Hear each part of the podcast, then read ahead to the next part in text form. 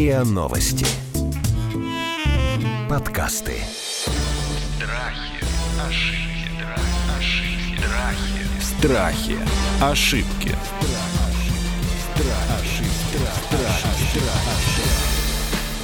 Здравствуйте, это подкаст «Страхи и ошибки». Меня зовут Наталья Лосева. В этом сезоне мы говорим о популярных страхах, заблуждениях, ошибках. Вот сегодня мы будем говорить про заблуждения. Уже почти два года мы уже делаем наш подкаст и сталкиваемся с огромным каким-то количеством мифов, которые касаются и в том числе психологии и психологов. Вот давайте поразбираемся с этим, чему верить, чему нет.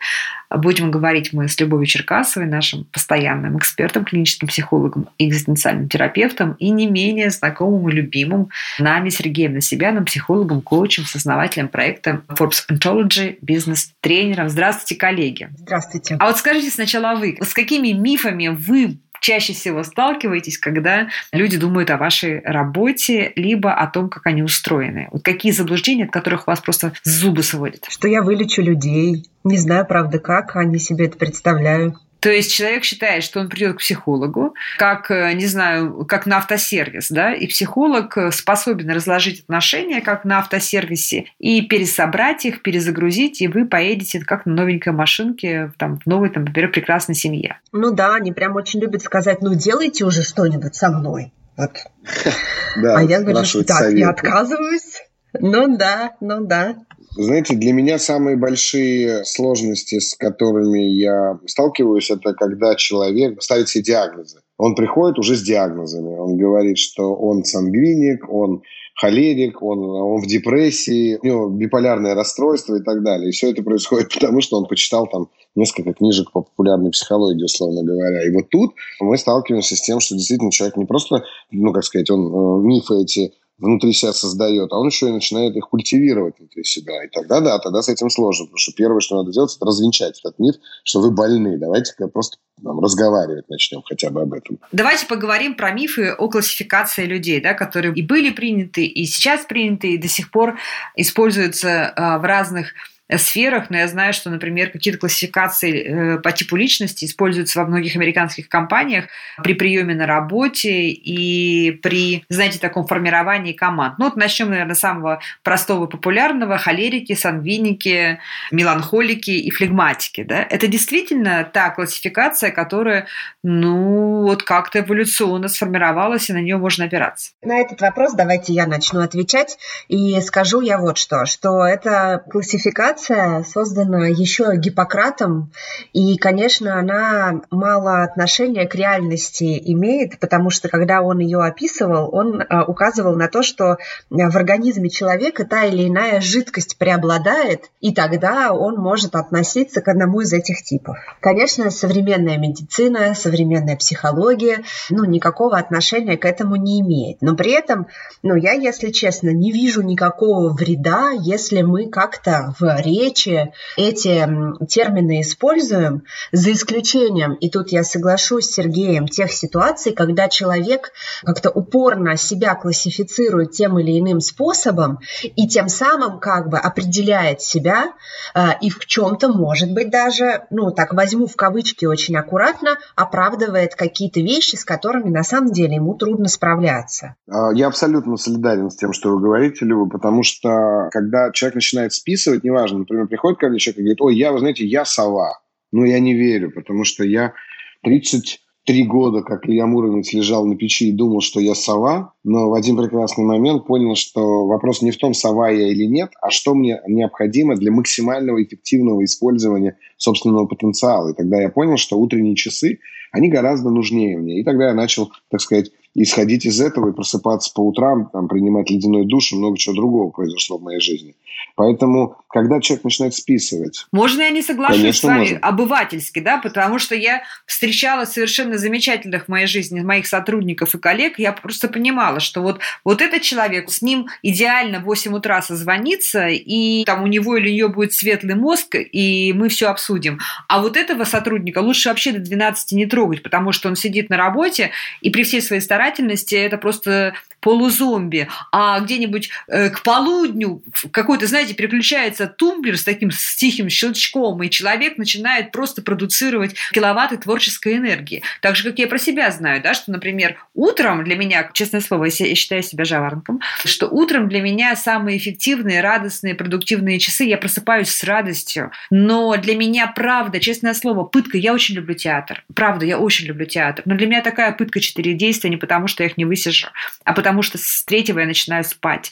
И для меня очень тяжело сидеть с друзьями в 9 вечера в ресторане, потому что я очень хочу спать, когда они веселятся, мои друзья совы. Ну скажите мне, неужели это все только потому, что я так себя приучила вставать рано? Нет, я тебя не приучала вставать рано, я правда стою рано сама по себе? Ну, я все-таки считаю, что в этом смысле э, мы больше обусловлены неким контекстом, в котором мы живем, и исходя из которого мы действуем. Потому что первая классификация людей – это еще в восточной медицине по классификации по там, вата, пита, капха. Это как раз о том, о чем говорила Люба, по жидкостям, которые жидкости и всякие качества физических, так сказать, активностей внутри. Да? Слушайте, ну, я честно скажу, я считаю, что человек в этом смысле хозяин своего сознания – и он в состоянии в этом смысле все поменять. Вот я абсолютно в этом убежден. Ну, то есть вы все-таки считаете, что классификация на жаворонков и сов – это миф? Ну, это не... Да, я считаю, что это миф, с которым можно работать. Люба, что думаете? Ну, да, мне хочется сказать, что пока это нам не мешает в радикальных степенях, да, то есть вот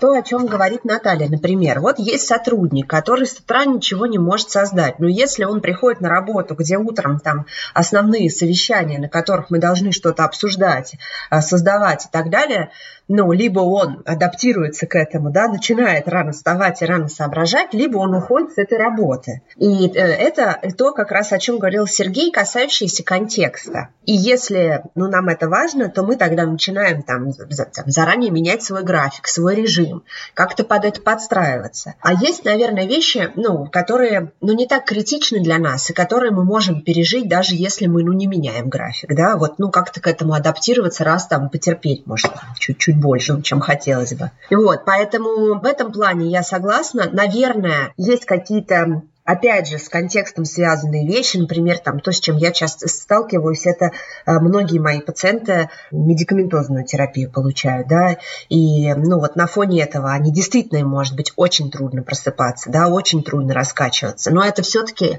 опять же, контекст. Да, потому что медикаментозная терапия в этом смысле становится контекстом, который они не в состоянии, ну, осознавать и управлять им. Но как только мы понимаем, что вообще, в принципе, ну, у жизни есть же ведь тоже какие-то законы, и у жизни есть определенные задачи. Когда мы понимаем соответствие этих законов и задач, когда мы приводим это все в соответствие и в баланс, ну, на мой взгляд, здесь совершенно неважно становится, кто ты там, сангвиник, холерик, или ты сова, или ты жаворонок. Э, ну, то есть ты живешь уже исходя из того, что тебе сейчас наиболее ценно и необходимо. Я так э, к этому подхожу.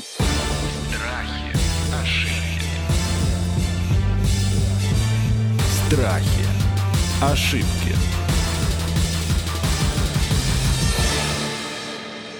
А что вы слышали про такую концепцию, как соционика? Вот я помню, что в моей молодости просто все, знаете, все творческие коллективы, актерские, журналистские были немыслимо увлечены соционикой. Значит, каждый себя там сам определял с каким-то героем, персонажем. И я даже видела, вполне реальные видела ситуации, когда молодой человек говорил, знаешь, вот она там, не помню, я уже не помню сейчас этих типов, ну там условный Чехов, да, или Наполеон, да, вот мне нужен Наполеон, а она там сущий Кутузов, и поэтому наши отношения не будут, как бы нам хорошо с ней не было. Вот это что такое? Соционика, так понимаю, родилась в Советском Союзе, а есть и американские, и британские, вот такие похожие системы, такой очень подробной классификации людей, там на 16, на 34, там на 42 типа. Есть ли, во-первых, какая-то, в принципе, подоснова научная в такой дробной типологизации людей? Почему это происходит? Почему это возникает? Ну и дальше потом поговорим тогда, можно ли это действительно использовать. Если можно, я начну. У меня да, прям конечно. такой отклик на эту соционику. Я сегодня, когда готовилась и в списке вопросов видела про классификации, она у меня, честно говоря, прям первая пришла в голову, потому что действительно, я помню, еще даже училась в школе, и так среди рядов моих одноклассников вставали задавал вопрос, а ты слышала про соционику, такое что-то было в этом таинственное, а ты вот знаешь да, да, какой-то да, да, тип да. и так далее. Ну и опять же, вот такой же у меня отклик с одной стороны на это, что ни, ну, никому не вредила никакая типология, пока она не становится преградой ни для чего. Но у меня есть к этому много внутренних э, неприятных чувств, потому что люди делают на этом деньги, причем достаточно большие, используя это в бизнесе, вводя это в бизнес, там, и, ну, в другие... Как? А как они делают деньги? Расскажите, как на этом можно делать деньги? Сама классификация или тесты, на основании которых э, делается выбор, что это за тип личности, они становятся платными. Для того, чтобы тестировать сотрудника, большая организация платит деньги за один доступ к тесту и результаты. Ну и дальше можно еще получить очень много таких высококлассных интерпретаций, насколько, что это за тип, с кем ему лучше работать, а с кем ему лучше не работать. Как вы сказали, на фоне этого формируются команды там и так далее. Да? И все это было бы классно и здорово. А в частности, сейчас говорю именно про соционику, если бы это имело хоть какое-то научное подтверждение. Рождается это для того, чтобы действительно как-то, ну, у человека всегда есть вопрос о том, кто я, да, как мне быть с другим. Чтобы не искать ответов внутри себя, кто я, какой я, с кем мне интересно быть, с кем я хочу быть, для чего мне это. Э, ведь гораздо проще заполнить тест и понять ответ. Ну, на фоне этой потребности, как мне кажется, рождаются такие тесты, и они были бы очень хороши, если бы, и я уверена, что такие существуют, более того, я знаю их, которые действительно научно обоснованы. Ну, они больше там, в моем случае, с клиникой связаны, с клинической типизацией. Вот. А здесь получается, что мы получаем некую такую обертку, да, которая призвана решать и отвечать на достаточно сложные вопросы, не имеющие научной подоплеки, не имеющая доказательной базы, и еще и, что касается соционики, заявляющей, что личность стабильна, неизменна, и вот родился ты таким, ну, на всю жизнь ты таким и останешься. Ну вот, э, что касается соционики, у меня такие мысли. Ну, вот я на самом деле понимаю, наверное, мотив людей, которые по доброй воле, так сказать, в эту сектообразную соционику вступают, потому что, это, знаете, у нас есть подкаст «Правда тела», где мы говорим о совершенно других вещах. Мы говорим о том, как там похудеть, привести себя в порядок здоровом образе жизни. И вот там мы очень часто говорим про эффект ожидания волшебной таблетки. Да? То есть человек не хочет трудиться, не хочет работать с собой, он хочет волшебную таблетку, когда он утром проснется и жаба превратится в прекрасного принца, да, Золушка станет королевой двора и прочее. И вот здесь, мне кажется, тоже поиск волшебной таблетки. Сейчас я себя классифицирую, и дальше я получу четкую-четкую схему и подсказку, с кем мне э, эффективно и счастливо иметь дело. Ну, в личных отношениях, да, или в работе, или какую-то команду сделать. То есть не сеять, не пахать, да, а просто получить э, какую-то вот такую подсказку. Но я бы так бы к этому и относилась, э, и, может быть, снисходительно, если бы не типология Майерс-Бриггс, вы же знаете про нее, да, Сергей, Любовь? Вот. И я знаю, какие серьезные американские компании проводят набор команд, формирование команд по типологии Майерс-Бриггс, и я знаю истории, когда человек в банке, да, в банковской сфере подходил по всем параметрам, но его не взяли, потому что он там что-то провалил, так сказать, вот какую-то схему в этой компании принято для, для подбора людей по типологии Майерс-Бриггс. Это чем-то отличается от соционики или это просто другая оболочка того же самого? Знаете, я бы посмотрел на это немножечко шире. Предлагаю вам вместе со мной сейчас это сделать. Потому что, когда мы говорим о научной подоснове соционики, э, все, до чего мы доберемся, это будет все равно основано на типологии Юнга. Потому что он был одним из первых, кто это сделал. И вы не ставите под сомнение типологию Юнга? Типологию Юнга я не ставлю под сомнение по одной простой причине, потому что здесь Люба абсолютно права. Юнг не предполагал статичности личности. Он разрабатывал типологию для специалиста, чтобы специалисту проще было анализировать. Но при этом, при всем, он не работал о том, что если человек подходит под такой тип, то он только с этим архетипом и будет всю свою жизнь, так сказать, бороться и страдать, например, да, или только его развивать. Но эта наука, конечно же, ну, как э, психология, если как наука вообще представить себе, и она стала настолько популярной, что она не могла не родить всех этих мифов. А вот мифы, они уже начали рождаться ровно по той же причине, по которой рождаются абсолютно все мифы. Потому что мифы – это способ познания реальности. И для людей, которые не способны находиться во фрустрации вопросов, которые Люба прекрасно осветила, кто я, зачем я, чему я учусь, куда я следую, то есть вопросы Канта по становлению личности, да, соответственно, человеку гораздо проще сказать себе, слушай, у меня вот такой тип, вот такой характер, и поэтому что ты от меня хочешь? Это ничем, на мой взгляд, не отличается от гороскопа в ТВ-парке, когда ты понимаешь, вот я рыба, потому что я родился 8 марта, и как следствие у меня сегодня или там на этой неделе должна быть там, не знаю, денежная прибыль какая-то. И вот я сижу и жду, где же эта денежная прибыль. Ни хрена при этом не делаю, а потом разочаровываюсь, что денег у меня не пришло. То есть, на мой взгляд, это как раз-таки возникает уже в пределах суеверий человеческих потому что человеку действительно трудно оставаться один на один с реальностью. Да, очень согласна. Мне кажется, что эти вопросы действительно на нас давят. И вот мы сегодня чуть раньше говорили о том, что еще там сто лет назад э, у нас не было возможности для хобби, да, а сегодня у нас ну, вот такая степень свободы, в которой мы полностью растеряны. Конечно, нам нужны классификации. Конечно, мы хотим наконец-то уже хоть с чем-то себя сидентифицировать побыстрее, чтобы чтобы ну, не оставаться с вопросом о том вообще, что я тут делаю, зачем все это нужно, идти мне, значит, работать э, в корпорацию или, не знаю, развивать стартап. И для чего я создан? Это очень сложные вопросы. Да, и на эти сложные вопросы начинают отвечать шарлатаны в большинстве своем. К сожалению, это правда. Ну, то есть, смотрите, мифологизация, она не в э, создании таких систем, да, вот та же Майерс Брикс, она в американских школах используется для профориентирования, например.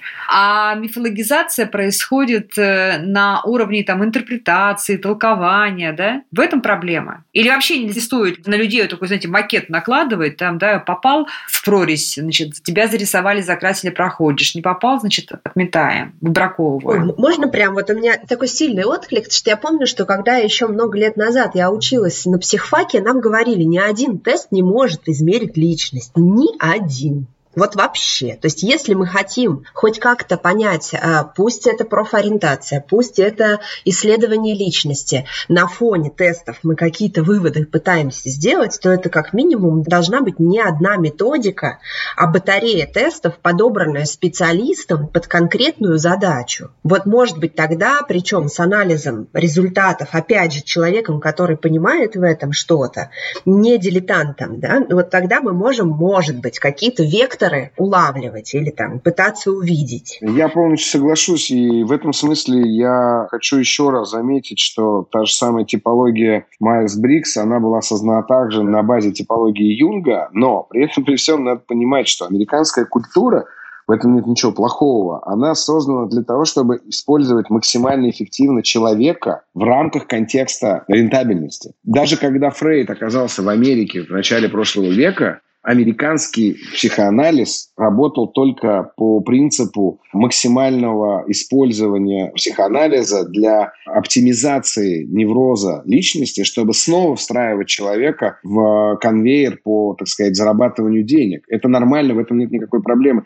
И там на Фрейда посыпался просто золотой дождь, после чего Карен Хорни сказала в некоторой степени «стоп» и выработала новую модель американского психоанализа, который был больше направлен на свободу личности. И тут мы с Любой как раз и говорим о том, что личность настолько свободная, настолько динамичная структура или функция, если можно так сказать, что определить ее одним каким-то тестом нельзя. Понимаете, какая штука? Я очень много времени же провожу, изучаю Индию.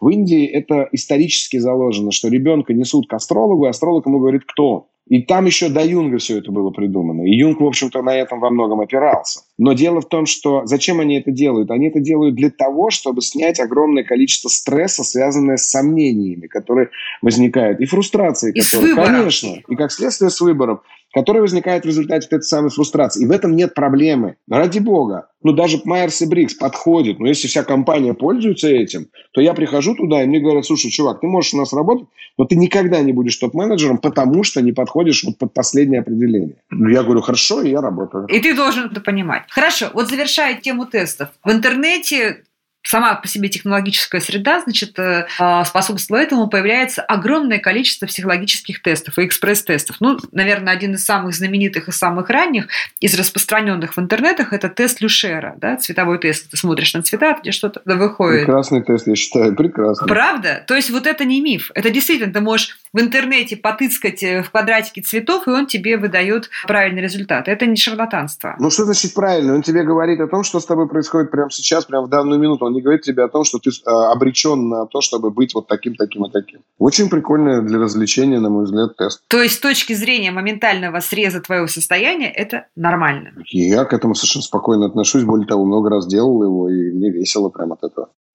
Я тоже это Хорошо. использовала, особенно с детьми-подростками. Если нужно очень быстро провести диагностику, у меня там три минуты, вот, пожалуйста, это просто гениально. Просто гениально. Не, ну это правда. Тест Люшера, правда, очень полноценный, он очень, ну, так бывает. Он очень, в общем-то, глубокий, он показывает достаточно хорошо. Хорошо, ладно, здесь ставим зеленую галочку. Страхи, ошибки. Страхи, ошибки. Хорошо, давайте поговорим про другой пласт мифов и интерпретаций. Про правое и левое полушарие, а также про левшей и правшей. Это правда, что вот действительно в жизни предопределено, вот у тебя активное правое полушарие, ты будешь э, творческим человеком, левое будешь э, более успешен в, в логических каких-то решениях. Или ты левша, значит, ты более творческий человек, правша, ты более рациональный человек. Если можно, я начну. Давайте. Скажу, что это примерно так же, как то, что у нас мозг на 10% задействован. Вот по моим ощущениям, так. это примерно из этой же категории убеждения. Кто считал, да? Кто же это высчитал про 10%? Мне всегда интересно. Да. А во-вторых, дело в том, что э, наш мозг настолько совершенное явление, что разные зоны мозга при повреждениях замещают друг друга. И мы это знаем. И это в том числе говорит о том, что в данный момент времени очень многие зоны мозга задействованы я бы сказала так, он работает весь. Вот прямо сейчас мы говорим, мы смотрим, мы нюхаем, э, мы двигаемся, я не знаю, там, я вот планирую, воспроизвожу сейчас свою речь, и все это, все это задействует разные-разные-разные зоны мозга. Когда мы говорим про полушария, точно так же, да, когда мы рождаемся, часть зон мозга начинает отвечать за формирование нашей речи. Когда мы уходим в зрелый возраст, совершенно другие зоны начинают это делать. И поэтому дифференцировать правое и левое полушарие и как-то вот э, творческость измерять в связи с этим, ну, наверное, ну, не совсем правильно. А с отличием э, в психотипе или каких-то возможностях правшей и левшей, что вы скажете? Я никогда просто не занимался этим вопросом серьезно и профессионально, чтобы говорить об этом прям, ну, вот, э, с точки зрения эксперта. Но, наверное, так тоже можно, да? Я могу сказать вот о чем, что я согласен с Любой о том, что наш мозг уникальный механизм, который существует, так сказать, во Вселенной и который способен решать очень сложные задачи. И я убежден в том, что мы способны обучать свой мозг как творчеству, так и анализу. Да, для кого-то это будет сложнее, для кого-то это будет проще, но обучить можно, на мой взгляд, практически любого человека. Вопрос, опять-таки, в ценности. Вы знаете, мой сын, ему 14 лет, он прошел на этой неделе тестирование по профориентации в МГУ. Моя дочка тоже в 14 лет его проходила, на основании которого, в общем-то, потом уже я понимал, чем я могу быть полезен своей дочери. Так вот, ну хорошо, прошел, вот ему что-то показал. Я ему говорю, что это для тебя значит? Ну вот это для меня значит, что я теперь могу выбрать вот такие, такие, такие профессии. Я говорю, нет, неправда. Тебе говорят о том, что то, как ты сейчас видишь мир, приведет тебя вот к этим профессиям. Если тебя устраивает эта картинка, продолжай видеть мир таким же. Если ты хочешь другую профессию, давай попробуем поменять мировоззрение. Поэтому тест работает для того, чтобы определить здесь сейчас. Мне очень отзывается. Здорово. Очень здорово. Ну, с дочерью я сделал именно так. Интересно. А какие вообще психологические эксперименты известные оказались в итоге вот такой мистификацией или ложью? Что вы там вы изучаете как психологи, когда смотрите назад? Мистификацией или ложью я бы, наверное, не говорил, потому что у меня нет э, данных таких. Но то, что они все обрастают мифами, это факт. Ну, потому что в какой-то момент, э, там, я не знаю, из Юнга вырастает соционика, из соционики вырастает там, не знаю, human design, условно говоря, и говорят о том, что это математически рассчитанная модель. Ну, как бы я человек, который с огромным уважением и преклонением отношусь к математике, ну, не соглашусь я с этим. Ну, и потом, опять-таки, если взрослый человек приходит и говорит, слушайте, а что там у меня, посчитайте, ему высчитывают, он говорит, да, ну, здорово, отлично, я буду теперь, как у них там, господи, генератор какой-то, да, там, я, я буду так жить, мне так нравится, хорошо. Но когда ты говоришь такое, например, ребенку или подростку, и ребенок опускает руки в этом смысле и понимает, что больше ему ничего не нужно делать в этой жизни, ну, я против таких вещей. Поэтому не говорю, что ложью, но мифами обрастает абсолютно все это. Вы напомнили мне как раз про human design и про различные визуализации, которые стали тоже очень сейчас популярны и модны. Я знаю тоже много примеров, когда там в женских клубах собирались э, девушки, и вот им тренер, значит, говорит, что давайте возьмите картинки, разложите, сейчас будем с вами конструировать ваше будущее. Это все основано на психологии. Мы сейчас с вами просто смоделируем ситуацию, к которой вы придете. И потом многие пишут, да, да, да, я такое делала два года назад, у меня сработало сработало, все, что я себе вырезала, нарисовала, у меня все сбылось и в личной жизни, и в работе, и в путешествиях и так далее. Это что? Это самовнушение так работает? Абсолютно. Я вам точно могу сказать, что у меня это тоже сработало, и у моей жены это срабатывало неоднократно, но это ничем, кроме самовнушения, на мой взгляд, не объясняется.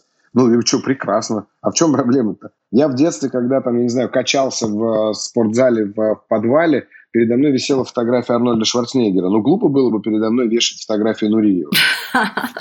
Люба, как вы считаете? То есть это такой нормальный работающий прием, да? Просто ты себе визуализируешь что-то, что закладывается в подсознание как э, цель. Слушайте, ну, мне кажется, что, знаете, есть такое классное выражение, называется а, «лежать в направлении». Вот я еще ничего не делаю, но уже лежу в направлении. И, понятно, мы сейчас можем отслаивать там разные виды этого лежания, но если человек действительно визуализирует визуализировал себе что-то и думает об этом, и хочет этого, ведь нейронные связи простраиваются на самом деле в этот момент, если мы возвращаемся к мозгу. И если мы, знаете, как во всяких когнитивно-поведенческих подходах, не делал, но хотел делать, или не делал, но думал о том, чтобы сделать, считается, что это тоже движение вперед потому что мозг потихоньку, потихоньку движется в этом направлении. Ну вот если возвращаться к этим способам, то мне кажется, что все наши визуализации, действительно смотрение на Шварценеггера, когда мы качаемся, это в этом направлении нас продвигает. Мы действительно туда идем. Да, я абсолютно соглашусь. Точно так же, как аффирмация, они работают абсолютно идентично, на мой взгляд. Круто. Ну, то есть я правильно понимаю, что, в принципе, все эти мифы довольно безвредные, да? А что даже и мифы? Или есть что-то, чего бы вы точно посоветовали избегать? Ну, я могу точно сказать, что если я рекомендую развлекаться тестом Люшера, то я точно, например, могу сказать, что не надо э, брать за основу свои интерпретации теста Роршаха, который определяет шизофрению. Что если человек начнет верить, что у него шизофрения, он точно так же сойдет с ума, как и верить в то, что у него все будет хорошо. Понимаете? Поэтому вот такие серьезные тесты, которыми пользуются психиатры – но я бы не играл бы в эти игры человеку без образования. Я согласна с этим и думаю, что любая типизация, которую бы человек не взял в руки, если ее результаты или мысли об этом занимают у него слишком много внутреннего пространства и беспокойства, Посчитал ли он себя меланхоликом или холериком? Решил ли он, что он там интроверт или, я не знаю, там интуит? Или он, значит, пошел в какие-то клинические тесты и понял, что у него биполярное аффективное расстройство? Тогда это повод обратиться к специалисту и поговорить об этом. Потому что сама типизация ничего плохого за собой не несет. Но если это про тревогу, если это про стоп-факторы в моей жизни, то тогда, безусловно, это то, про что нужно и важно идти разговаривать разговаривать со специалистом. Ну что, друзья, мы сегодня с вами разбирали мифы и заблуждения, связанные с работой психолога, и сфокусировались в основном на разных тестах и систем типологизации личности, поняли, что что-то из этого безвредно, что-то имеет, может быть, какую-то академическую подоснову, но точно совершенно, пожалуйста, делайте это только со специалистами, если не хотите себе навредить. Мы говорили об этом с Любовью Черкасовой, клиническим психологом и экзистенциальным терапевтом, и психологом, коучем, с основателем проекта Forbes Anthology Сергеем Сергеем Насибяном. Это был подкаст «Страхи, ошибки». Подписывайтесь. Страхи, ошибки, страхи, ошибки.